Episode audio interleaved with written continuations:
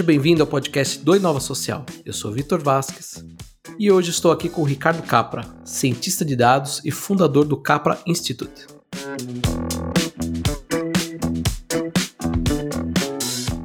Capra, seja bem-vindo. Olá, Vitor. Tudo bem? É um prazer estar aqui com vocês. Capra, hoje a gente vai falar sobre um tema que eu confesso que eu tenho vi visto muita gente falar sobre as causas, mas não exatamente sobre é, o que ele é, né? Então eu queria já começar com a pergunta, jogando para você que o que é o infoxication e quais são os principais impactos dessa overdose de informação? Bacana. É, a próprio conceito de overdose de informação já, já define um pouco o infoxication aí. A infoxication é uma, uma definição da, da, se diz que é a intoxicação por consumo excessivo de informação. Tá? É, tem um, um, psicólogo americano chamado David Lewis, que tem um estudo profundo sobre o impacto uh, do excesso de informação na nossa vida. Ele, ele, estuda a fadiga do consumo de informação e quanto a gente falha a partir do momento que a gente precisa consumir muita informação. E isso nos afeta psicologicamente, gera crises é, é, relacionadas a doenças emocionais, então tem muito a ver com isso. Infoxication, basicamente, é sobre um consumo excessivo de informação e a gente já não conseguir mais lidar com tanta informação que chega nas nossas mãos hoje em dia, né? E como que você vê o que, que a gente tem de principais impactos dessa overdose? Uh, eu diria principais impactos não só individuais, mas também no ponto de vista como sociedade. Bacana. Individuais, eles são às vezes mais característicos porque eles representam uma doença, né? Então a gente de alguma forma é afetado é, é, é, com, com, com uma causa identificada pelo estresse ou por alguma doença efetivamente emocional ou, ou psicológica que acaba nos, nos afetando aí, né? Então ela é mais perceptível. Quando é social, é mais, é, é mais curioso isso, Vitor, porque, na verdade, o excesso de informação no ambiente social, ele gera uma ruptura no consumo de informação, o que gera, o que faz com que as pessoas consumam mais de desinformação, que aí dentro da desinformação tá as fake news, tá tudo aquilo que, seja ela manipulada, seja ela construída para iludir, enganar. Quando tu recebe uma quantidade muito grande de informação, tu acaba ficando restrito, na verdade, quase que é, refém daquela informação que te parece mais verdadeira. Mas isso tem a ver com excesso, porque o excesso de informação faz com que tu, na verdade, comece a, a diminuir as tuas fontes. Então tu começa a diminuir a quantidade, porque tu não consegue ler tudo. Se hoje tu for buscar um determinado assunto, infoxication na internet, tu vai abrir tantos links, tantos artigos, que tu vai buscar aqueles que foram de alguma forma te colocado como referência. Porque buscar o todo e ler todos os artigos acadêmicos e tudo que está disponível na internet, tu vai uh, uh, uh, enlouquecer olhando para isso, né? Então tu precisa encontrar um no, uma nova forma de olhar para isso. Então o impacto social ele não é perceptível, porque o Infoxication está em tudo, absolutamente tudo. Nas quantidades de áudios que a gente recebe, nas plataformas sociais que a gente navega, no nosso trabalho, nas, na quantidade de lives que a gente passa durante o dia, nas nossas teleconferências, seja lá o que for. Então a, a, a, a gente chega esgotado, né? Socialmente no final do dia, de tantas relações sociais que acontecem, é, seja ela de receber uma informação, ou de repassar uma informação, ou de ler, mas ela, ela vai nos, nos cansando, fadigando, e a gente não percebe isso. Né?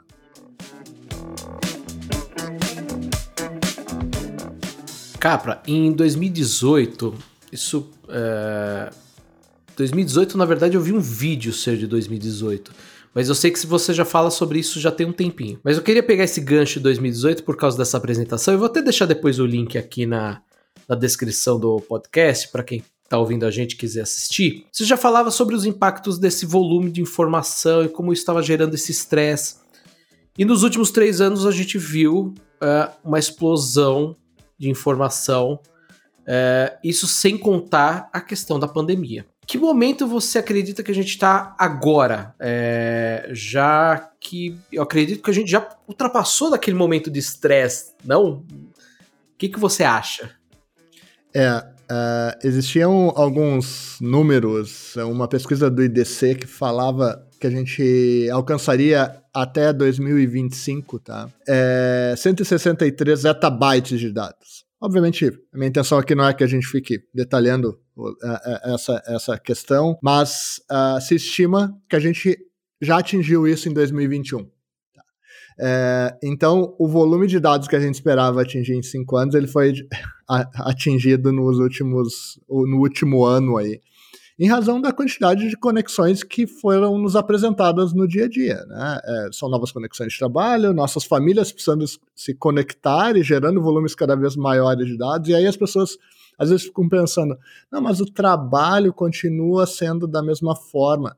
A gente precisa lembrar que cada vídeo que a gente está participando, uma chamada no WhatsApp, um texto, um, tudo isso gera um volume maior de informação e está sendo armazenado em algum lugar. Né? Então, assim, é, seja resquícios, registros ou pedaços dessa informação, mas imagina aquele vídeo que a gente manda para um parente, uma pessoa mais velha da nossa família, de, da, do, da, da, nossa, da, da, minha filha aqui, mandando para minha mãe um vídeo dela brincando dentro de casa.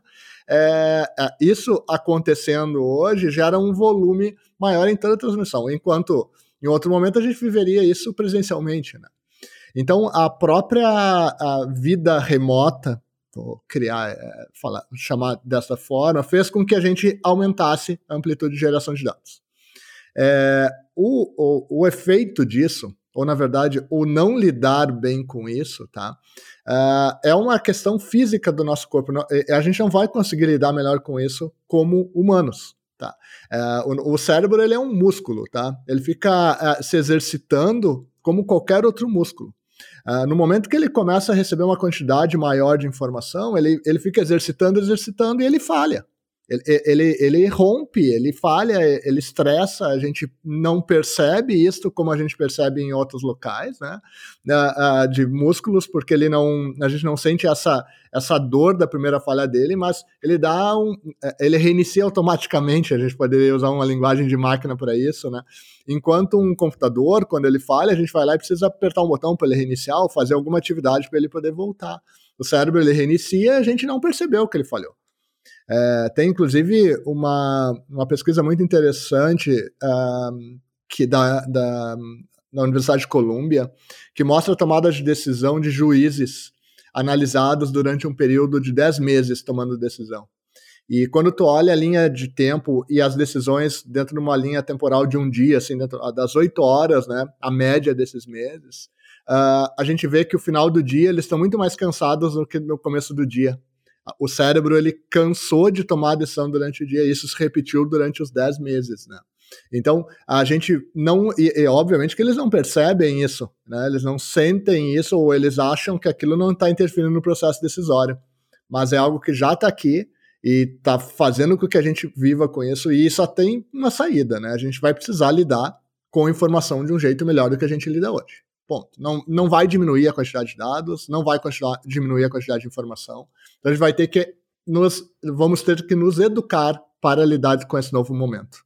Se a gente disser então que uh, algumas vezes o burnout pode ser um dos efeitos desse infoxication, a gente está falando basicamente isso, né? Porque esse estresse que a gente sente, esse cansaço, você falou, esse fluxo de de, de, tomada de decisão, por exemplo, dos juízes, é exatamente isso, né? Eu, você usou, já que eu citei a apresentação, que eu vou colocar o link, é, você na própria apresentação você cita uma coisa muito legal que é o cérebro deu tela azul, né?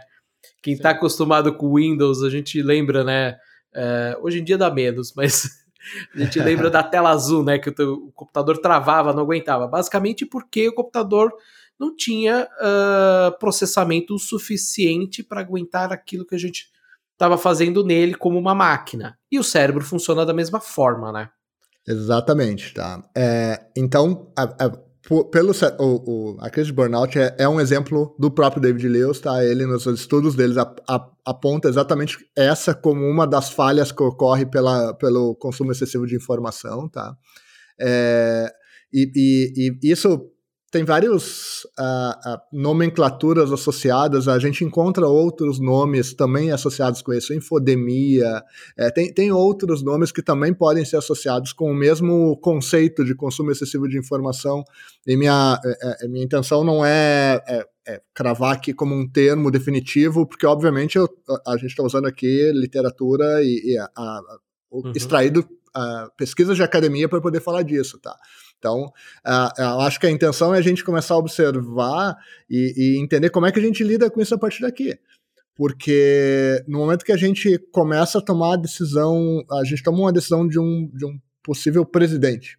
Tá? De, né? é, na hora que a gente olha para isso e talvez o tipo de informação que a gente está consumindo para fazer essa escolha não seja ou verdadeira ou a quantidade, a quantidade de informação está prejudicando a nossa escolha, significa que a gente pode estar tá criando um problema para os nossos próximos anos e quem sabe para as próximas gerações aí, né? É, é, então a gente precisa ampliar a nossa consciência crítica, o nosso pensamento crítico sobre, sobre, sobre o mundo, né? É, principalmente nesse caso, que a gente está falando sobre a informação, né? Que a gente lida no dia a dia. O pensamento crítico, nesse sentido, a gente sempre associa a, a, a linguagem do crítico a alguém que reclama muito, mas não, é, é, a gente poder julgar uma determinada informação que a gente está recebendo e entender se ela é verdadeira, falsa, uh, necessária até, né? E talvez essa seja um dos principais pontos. O que é necessário a gente consumir, o que a gente pode deixar de lado, porque aquilo não é necessário. Então, esse pensamento crítico, ele, ele precisa fazer parte da gente a partir de agora, né? Então, eu não sei se, se o, o, caminho que a gente está indo, tá, é, é para lidar com infoxication, é, dentro de uma sociedade em massa, onde todo mundo recebe a mesma quantidade de informação, ela é, ele é justo, né? Porque é, a, o nível de educação que a gente tem não é o mesmo para toda a sociedade, obviamente, no mundo muito distribuído, no, no país Brasil é, mais é, de, tão, tão, distribuído quanto no mundo todo, né? É, então, mas a quantidade de informação que todos recebem é a mesma. Então, se tu parar para pensar, tu tem um nível de educação que te ensina a lidar com informação de um jeito diferente, ser mais crítico, olhar a informação de uma determinada forma, um nível de educação até para poder a, a julgar aquela informação. A, mas, por outro lado, tem um outro grupo de pessoas que não tem essa. É, é não teve essa educação para poder fazer essa crítica para a informação que está recebendo. Então aqui tu já gera uma disparidade de conhecimento sobre a informação ou sobre o fato que, obviamente, vai gerar um, um, problema na decisão desses indivíduos e pode afetar todos os outros, né? Então, eu, eu acho que a gente está falando de um tema muito relevante em um momento crítico da sociedade como um todo, né? É, porque acaba envolvendo N fatores, como você falou aqui, a, a desigualdade, né, da educação, desigualdade social, ela acaba sendo um grande uh, elemento nessa equação toda, né? Porque exatamente isso que você falou, você, você levantou um ponto super interessante. Hoje, salvo alguns, algumas pessoas, enfim, algumas situações, mas eu diria assim, a grande maioria tem acesso a um smartphone, a um computador, então tem acesso à informação. Só que tem essa questão, né, de como, uh, como que a gente pode dizer, como digerir essa informação, né, como ter esse senso crítico, né, é, para acompanhar isso. Você falou que não queria cravar nenhum termo, né, mas agora eu vou te puxar então para a tua área em si. Como que a ciência de dados pode ajudar a gente nesse processo de decisão? Como que a gente uh, você falou aqui em petabytes, em volume de informação absurda. Como que a ciência de dados pode ajudar nisso? Legal. Tem uma, uma, uma, uma questão interessante nisso, tá? Que é a, a gente entender o poder do pensamento computacional, tá? E aqui eu não estou falando da disponibilidade do recurso computacional, e sim a gente observar a tecnologia como um aliado nas coisas que a gente precisa fazer. Uh, tem alguns estudiosos nessa questão do, do pensamento computacional, tá? É, é, e, e, é muito bacana porque é uma é, é, a lógica que a gente observa os fatos e não necessariamente a tecnologia que a gente tem disponível para lidar com aqueles fatos. Então, como que a, a, a, lógica de programação, vou usar agora um termo dentro da, da computação, mas só como exemplo, tá? Que nos ajuda a entender e observar os problemas de uma outra forma desmembrar um problema, observar ele aos poucos, entender quais são as variáveis que são relevantes ali dentro. E isso aqui dentro tem uma questão da tecnologia, do processamento de dados, da análise de dados, que faz parte disso. Mas a ciência de dados, no final do dia, tá? Ela é essa fusão entre o pensamento crítico, que eu acabei de citar, como tu fazer mais perguntas, observar mais os fatos, entender quais são as variáveis que estão afetando aquela determinada situação do teu dia a dia, com o poder do pensamento computacional.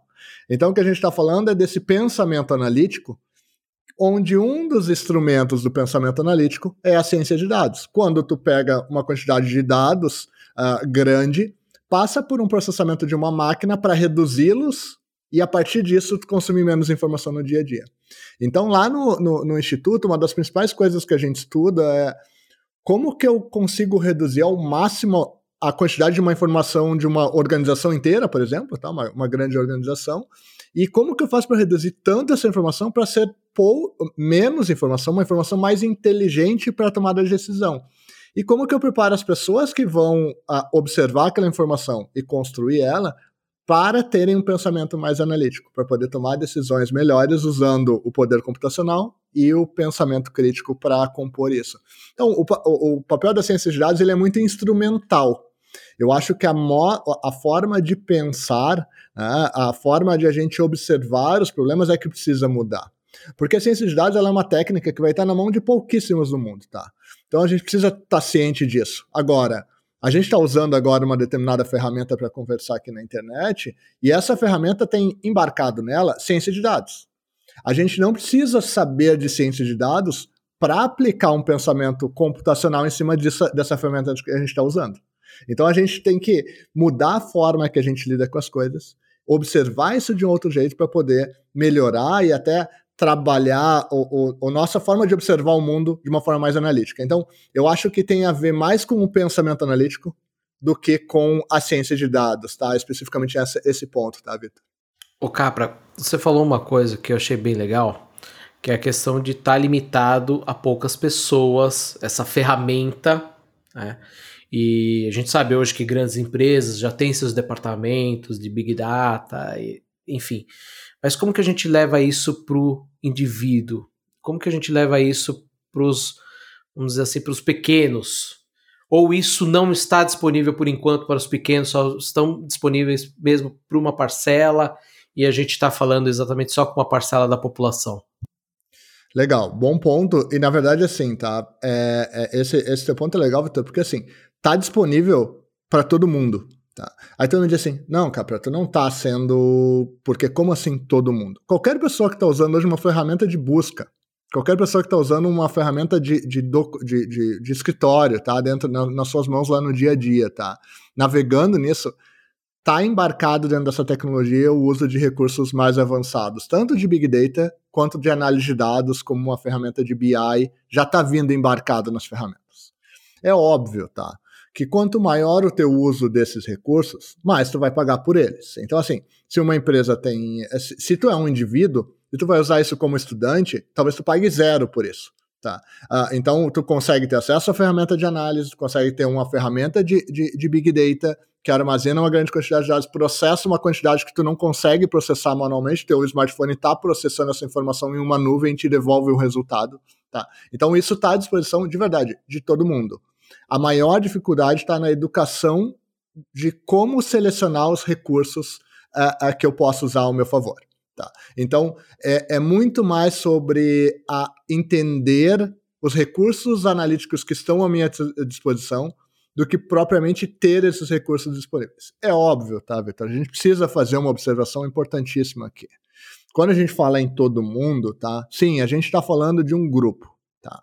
É, a gente sabe que por mais que a gente, que uma, uma pessoa dentro de um local muito pobre tenha acesso a um smartphone no Brasil, e todos, praticamente todos têm, os números é que todos têm, tá? Uh, as estatísticas dizem que todos têm smartphone em algum lugar e, e, que a conexão de internet é praticamente full em todo o Brasil. Esses são os números que, que, a, que, a, que a gente conhece, tá? Mas, de qualquer forma, essa pessoa não, não, não muitas dessas pessoas não, não têm o entendimento do que está por trás daquilo. Ele é um usuário de um serviço e não entende tudo. Então, assim, óbvio que a gente está falando de um grupo privilegiado que teve acesso a uma determinada tipo de educação para poder fazer as requisições para esses recursos. Eu acho que a, a, a essa democracia digital, tá? Uh, antes dos recursos analíticos, a gente deveria falar de uma democracia digital, que é amplificar o conhecimento das pessoas sobre os recursos digitais que elas têm à disposição delas.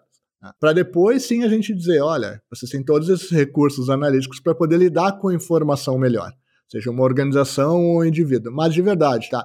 Essa pequena empresa hoje, que é, e aí eu estou falando de uma pequena empresa, eu abri hoje pela manhã, criei, eh, entrei num site, criei um e-commerce. Dentro desse e-commerce, na plataforma que você está usando na internet, tem uma camada de analytics. Além dessa camada de analytics, você está usando lá um e-mail de um serviço de e-mail da internet. Lá dentro tem uma camada de Big Data que você consegue acessar e provavelmente tem uma ferramenta de BI para ti mesmo cruzar teus dados. Tá? Então, assim, não é, não é uma limitação de recurso, é uma limitação de conhecimento sobre o recurso e como utilizá-lo, obviamente. Então a gente pode dizer que um, o Infoxication aqui ele está mais atrelado a uma questão que tem a ver com educação do que do que tecnologia. Ou eu tô é isso mesmo, viajando? É isso mesmo. Não, sem dúvida. Sem dúvida. É, é, é, sobre uma nova forma de observar e pensar sobre o mundo. Então é isso mesmo, tá? A, a, tecnologia é ferramenta, é instrumento. Sem ela a gente não faz, é óbvio, né? Mas ela é um instrumento para aquilo acontecer, tá, Vitor? Então é, é, a, não tenho dúvida que é uma mudança de, de, de, da forma que a gente observa do, pensa, do pensar sobre o problema, do pensar sobre a situação e não sobre a, a tecnologia que a gente tem à disposição uh, no primeiro momento, tá? É claro, tá? No momento que a gente começa a dizer assim, ah, não, mas agora eu resolvi aqui que eu vou criar um algoritmo que vai ter que fazer um processamento de uma quantidade de dados absurda, ok, aí tu vai chegar numa questão de de, de, preço, né? Então, quanto que eu preciso de investimento de uma máquina para processar, processar essa quantidade de dados que eu estou coletando? Mas, pensando no infoxication como um problema individual, onde tu vai fazer análise desse problema individualmente, a gente não está falando dessa quantidade de dados. Tá? Quem está quem tá preocupado com isso é uma organização pequena, média e grande, então a gente não está falando isso no, a nível de indivíduo. A gente tem os recursos que a gente precisa, a gente geralmente não sabe quais utilizá-los. É muito legal você falar isso, porque uh, até mesmo pelas novas gerações que já nascem nesse mundo conectado, a gente, a gente vem de uma geração que não viveu 100% da vida com um computador, né? Mas as, as novas que já nascem. É, outro dia eu vi um vídeo super legal, é, acredito que você já tenha visto isso também, de pessoas perguntando como que tira foto, né? E a, as gerações elas fazem gestos diferentes, né? Porque as mais novas já faz o gesto do celular. Então as mais novas elas não veem mais o, é, o, smartphone, o computador como uma ferramenta, né? Eles veem até como uma extensão do, do, do corpo. Então é muito legal você puxar essa atenção a respeito de isso tudo ainda é uma ferramenta, né? O, o processamento uh, tecnológico, uh, processamento de dados e tudo mais, é, ainda é uma ferramenta que a gente pode usar ou não. Esse teu ponto é sensacional, tá, Vitor? É, é uma das coisas que a gente tem estudado e até criado soluções no Instituto para exatamente observar isso, tá? É, do que, que eu estou falando? É, a gente só está tendo essa discussão, é, esse, esse, esse bate-papo aqui, em razão da gente ser de uma geração do meio, tá? É, é, a geração do meio que eu digo aqui é a gente está no meio de uma transformação acontecendo, onde digital, a tecnologia atropelou tudo que a gente fazia no nosso dia a dia e a gente está tendo que se adaptar com tudo isso no nosso dia a dia inundou, o mundo de dados, e na hora que a gente chegou nesse lugar aqui, a gente está dizendo, o que, que eu faço agora? Se a gente observar nas nossas casas, tá? Uh, uh, filhos, irmãos mais novos, seja lá o que for, uh, essas crianças que estão na nossa volta, primeiro, elas têm lá o, o recurso técnico, né? ou seja, eles têm a capa, o desenvolvimento da capacidade técnica nativo. Inclusive, uh, eu, eu, brinco, né, que uh, um dia a gente vai contar para os nossos filhos que a gente teve, fez na, na universidade uma aula de tecnologia. Eles vão dizer, o que, que é isso? Como assim? Tu fez uma aula de tecnologia na tua universidade? Então, assim, que não faz sentido, né? Eles, essa capacidade técnica já veio nativa, eles estão lá com o smartphone, com, com, com um computador, com um tablet, tudo nas mãos deles. Então, uh, eles não. E quando a gente observa para um pouquinho e observa como é que eles estão acompanhando jogos, como é que eles estão acompanhando esportes. Tá? Nos Estados Unidos, os esportes são acompanhados basicamente pelas estatísticas. Números que estão dentro de sites em todo que é lugar, onde as crianças já nascem acompanhando os números. Se, vocês, se a gente parar para observar os nossos filhos jogando, tá? É, é, jogando uh, game, né? Então, em casa, um, é, o que que acontece? A gente observa que eles já estão acompanhando a performance dos outros gamers que eles estão jogando pelos dados. Então, eles, ah, nessa fase aqui, tem esses outros gamers, tem uma capacidade, uma performance de tal jeito diferente da minha. Então, eles já estão trazendo para uma realidade de observar os dados muito diferente do que a gente foi preparar. É, é, óbvio que se a gente deixar que, a, que o Infoxication atropele eles como nós fomos atropelados, a gente uh, não vai conseguir preparar eles para lidar com o pensamento crítico, com, com, com o uso adequado do, do pensamento computacional para ter um pensamento mais analítico. A gente vai ter uma próxima geração refém da tecnologia ou dos recursos técnicos que foram disponibilizados. Agora, se a gente fizer um trabalho de desenvolver o pensamento analítico dessas crianças desde de agora, né, a gente vai ter uma geração muito mais preparada para olhar para a informação, lidar com dados. Então, eu acho que é exatamente isso. Mas é, eles já estão vindo melhores preparados. De qualquer, é, o ponto zero que a gente está partindo agora, eles já nascem com o aprendizado que a gente está tendo que ter agora. Então, eu acho que a transformação é maior para uma geração intermediária, né, para a gente que está aqui no meio do caminho, do que para essas crianças que estão vindo, que já vão lidar com a informação de um jeito muito melhor do que a gente lidou. E eu tenho uma, talvez seja uma crença uh, uh, filosófica de vida aí, de que a gente uh, vai ter gerações melhores pela frente, que vão lidar melhor com informação e vão, a partir de lidar melhor com informação, observar e ter um mundo melhor ao nosso redor. Então, é, tem um, um, um, livro muito bacana chamado Factfulness. Tá? O autor dele chama Hans Rosling. Esse, esse autor ele faz logo no início do livro, do livro um teste perguntando se o mundo está melhor ou pior. E ele responde essa pergunta, as pessoas são testadas no próprio livro, ele responde essa pergunta uh, ao final do teste, mostrando os fatos sobre as questões que ele levantou. Então é muito curioso a gente observar como a gente pensa o mundo e como ele realmente é através da informação. Né? Então é uma dica bacana de, de deixar aí.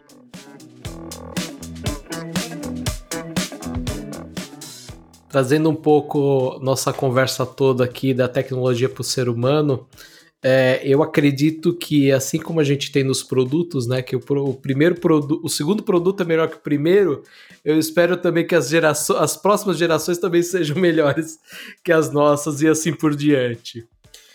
Capra, a gente vai seguindo aqui pro finzinho já, reta final do nosso bate-papo. O podcast ele é rapidinho mesmo, mas eu queria trazer uma situação que eu já contei aqui no podcast do Inova Social anteriormente. Também vou deixar o link nos comentários. É...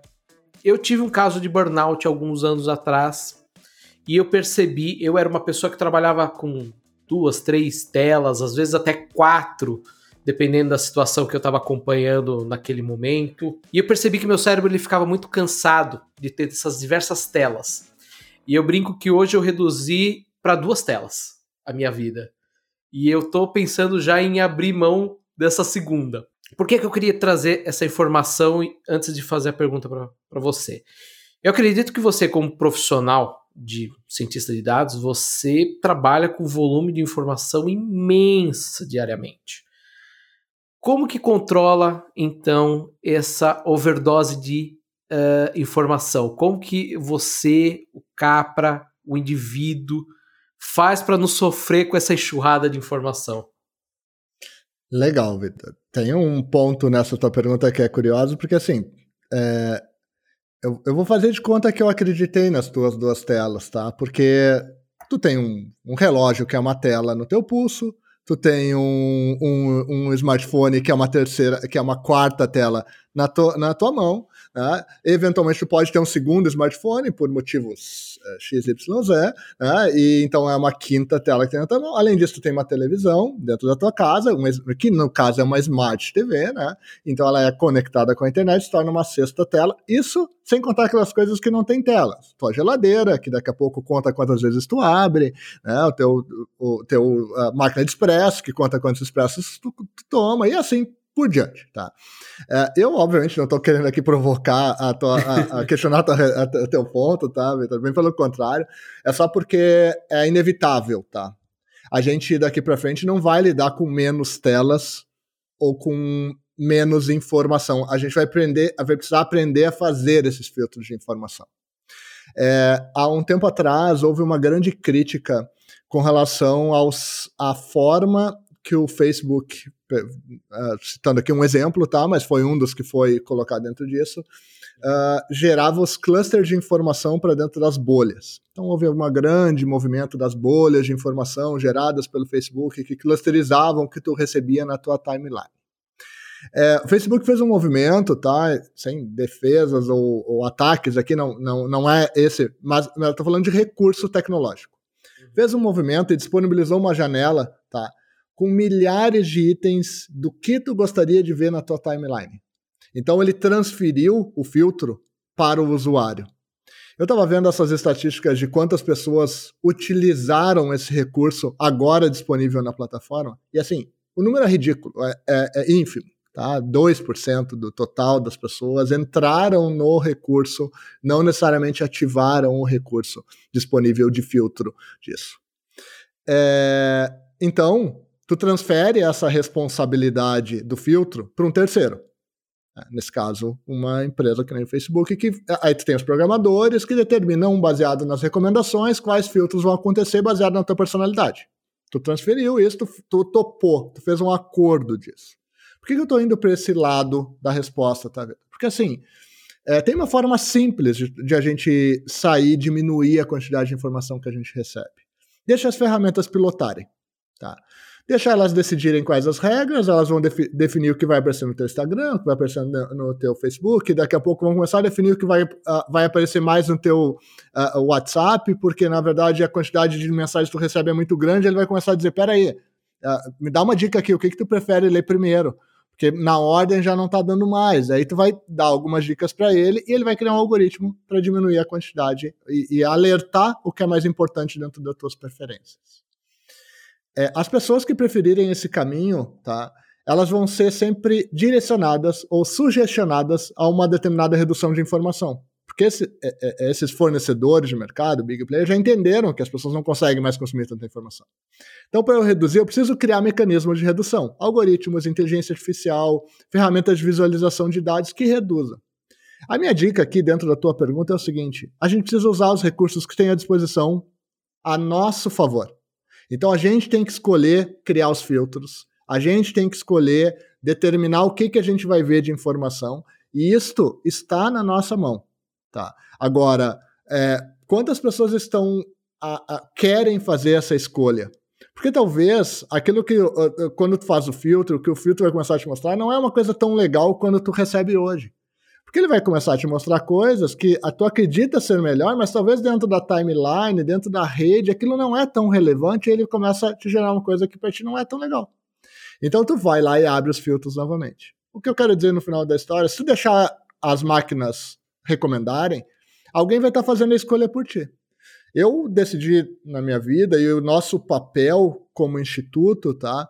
É que pessoas que decidam ver a informação ou escolher o que elas receberem para julgar, fazer a crítica e tomar as decisões, elas têm um canal para isso, tá? E aqui eu estou falando canal, o instrumento, o recurso está à disposição. Então, eu acho que a gente precisa usar esses elementos hoje ao nosso favor para fazer as escolhas. Eu acho que as pessoas não deveriam deixar essas escolhas serem automáticas em conta ou por conta de terceiros. É, isso é, é, é uma democracia. Uh, as pessoas podem ir lá fazer o voto dela ou pode ir lá e anular o voto dela. Sobre informação, exatamente a mesma lógica. Tu pode anular a, a sequência de informações, de escolher a sequência de informação que tu vai receber. Ou tu pode ir lá e mais do que participar, escolher.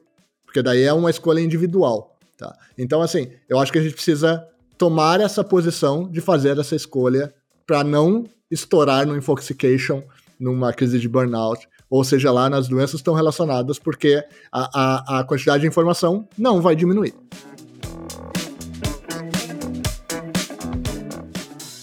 Capra, queria agradecer sua participação. O bate-papo foi muito legal. Eu acho que a gente ainda tem muito a falar sobre isso. É um tema que ainda está em pleno desenvolvimento, mas eu acredito que você já tenha trazido uns insights bem legais aqui para quem está ouvindo a gente. Queria deixar esse último espaço então para fala totalmente sua aí, então se quiser indicar mais alguma coisa, é, algum estudo que vocês têm feito, convidar o ouvinte a acessar o site de vocês. Eu sei que vocês têm algumas pesquisas bem legais, então eu deixo para você. Legal, obrigado, Vitor. Na verdade, eu acho que eu vou deixar só uma dica mesmo de onde tão, estão esses estudos. Fala de infoxication, fala de, de, de todos os estudos que a gente faz sobre pensamento analítico, cultura analítica de uma forma geral, tá? Em capra.institute barra estudos, tu encontra todos esses estudos numa sequência lá, estruturados, é, é, é estudos que a gente está apontando do que vai acontecer com a informação daqui para frente. Uh, o nosso, nossa área de estudo, obviamente, é um instituto de ciências de dados, a gente estuda especificamente esse, esse, esse aspecto da informação no mundo, né? Uh, e tentar de alguma forma reduzir isso. Então, é, é, é muito fácil chegar lá, a gente tem várias as, a, a, pesquisas uh, disponíveis e abertas aí para a sociedade. Então, é, é, eu acho que essa é a minha dica, tá? E assim, eu, eu, eu, se eu fosse deixar um recado final assim sobre isso, eu acho que o pensamento analítico ele deveria ser uma, uma, uma, uma, uma coisa que deveria entrar no nosso currículo de escola primária, tá? É, porque, é, e aí eu estou dizendo isso não pelo termo, tá? E sempre que a gente precisa preparar, como a gente falou antes, as próximas gerações para fazerem escolhas melhor, melhores que a gente fez até aqui, tá? E eu realmente acho que muitas das escolhas que a gente fez foi por uma orientação ou por não conseguir filtrar as informações adequadas para poder tomar uma melhor decisão. E eu espero que a próxima geração tome decisões melhores que a nossa através dos dados, da informação e da tecnologia. Cabra, Novamente, muito obrigado. E o ouvinte, a gente se vê no próximo podcast do Inova Social. Até lá, tchau.